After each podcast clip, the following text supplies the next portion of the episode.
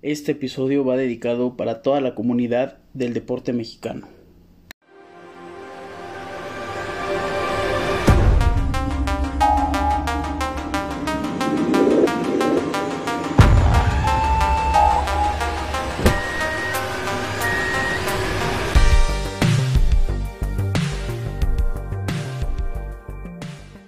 Hoy es 17 de septiembre, episodio 21 de Ricardo Cerón Podcast y yo aquí les doy la bienvenida. Tuvimos eh, el grito de independencia antes de pasar al tema deportivo. Eh, quiero platicar un poco de este suceso. Hoy episodio de viernes que vaya parece sábado, se siente como lunes. Muy muy buenos los días eh, patrios nacionales, pero iniciemos con el resumen de qué pasó, pues nuestro presidente dio el ya acostumbrado y pasional grito de independencia correspondiente al aniversario 211 de, de este grito, vaya. Y eh, quiero comentar que esto fue a puertas cerradas. En lo personal eh, me gustó el espectáculo post grito proyectado en una pirámide montada. Creo que utilizaron mucho mejor la plancha del zócalo que fue donde normalmente, o es donde normalmente la gente eh, se da cita. Y también tuvimos el desfile militar el 16 de septiembre con mucho movimiento. También dentro de la plancha del Zócalo donde el ejército mexicano eh, demostró la capacidad y toda la fuerza que tiene para defender y pues orgullosamente estar al servicio de la nación. Quiero hacer una mención especial para la banda de guerra que para los que no lo saben yo formé parte de la banda de guerra de mi secundaria pues estoy muy orgulloso de ver todas las marchas, de ver a, todas esas personas que, que, hacen lo que algún día yo traté de imitar. Pero eh, pues así fue como terminó este par de días patrios. Y ahora sí pasamos al tema central de este podcast, el deporte.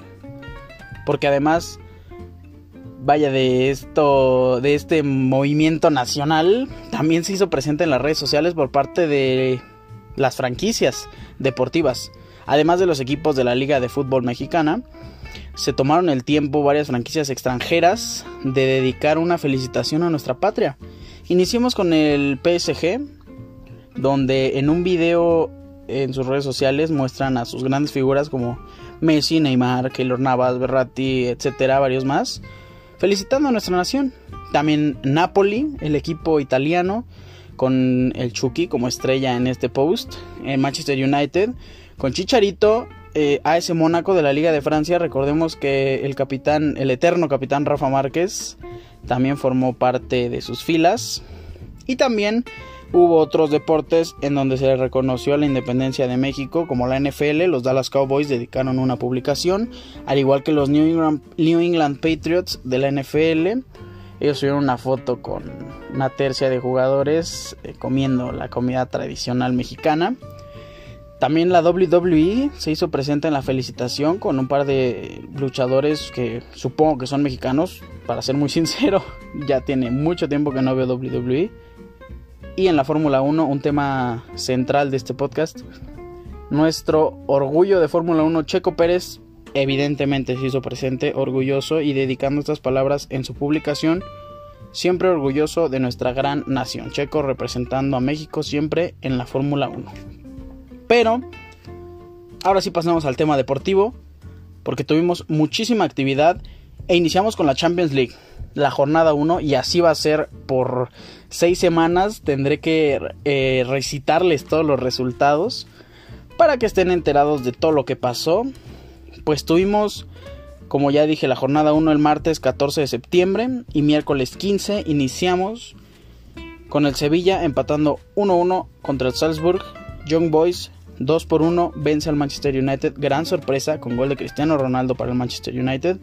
Lille y Wolfsburg empataron a ceros. Villarreal y Atalanta 2 a 2. Chelsea vence 1 por 0 al Zenit de San Petersburg.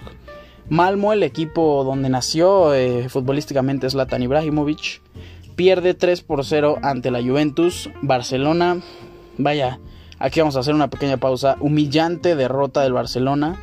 Bayern Múnich es un equipo que no tuvo muchos reflectores en este mercado de transferencias, pero es un equipo al que se le debe de dar la etiqueta de favorito o entre los tres favoritos para llevarse esta Champions. Vence 3 por 0 al Barcelona.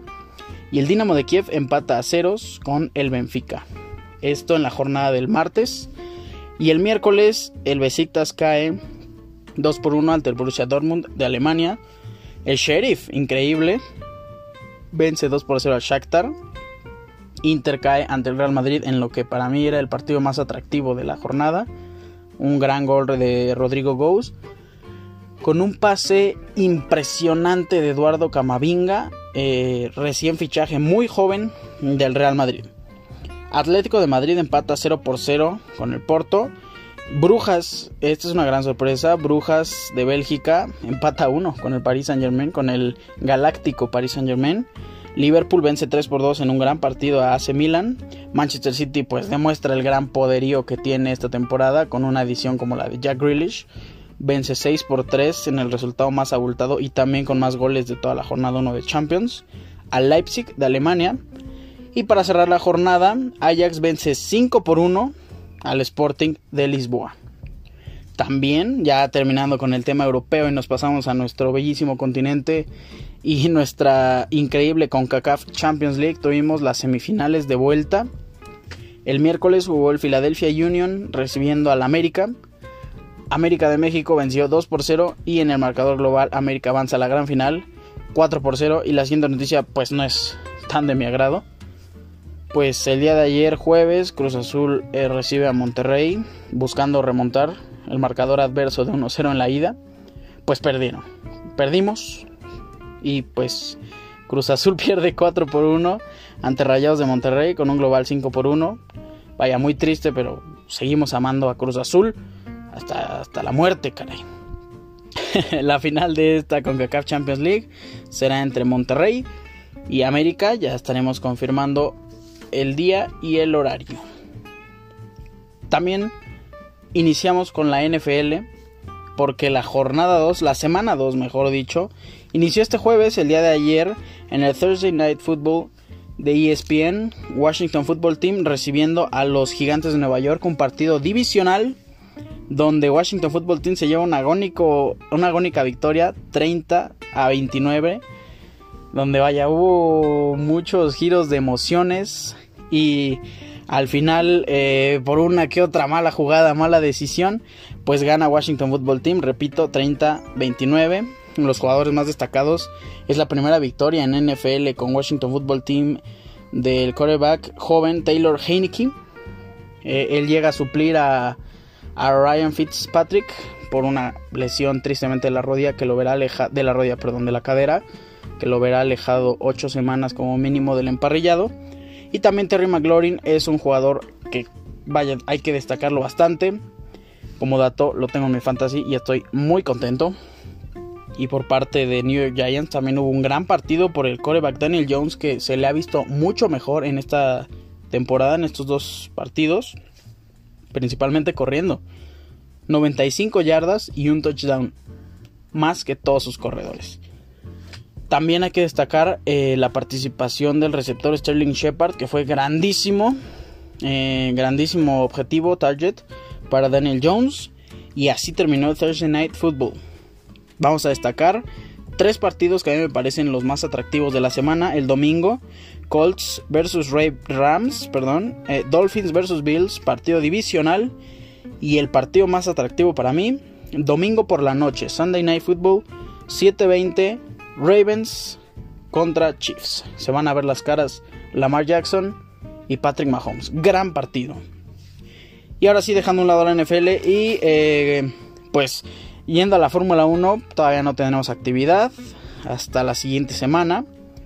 Pero me gustaría recomendarles el documental de Michael Schumacher un gran documental que muestra también varias eh, etapas de su vida y grandes pilotos, no solo Michael, que para mí es el piloto más grande de la historia. Muy recomendado, está en Netflix, vayan a verlo, porque de verdad que no se van a arrepentir de ver esa gran historia. Y para los aficionados de Fórmula 1 va a ser muy increíble. Con esto llegamos al final de este episodio de viernes. No me voy sin antes recordarles mis redes sociales. En Instagram me encuentran como arroba ricardo-cerón-bajo, Ricardo Cerón en Facebook. Recuerden, Cerón es con Z. Espero hayan tenido increíbles fiestas y nos estaremos viendo el próximo lunes con las jornadas deportivas. Pásenla muy bien y yo me despido. Bye.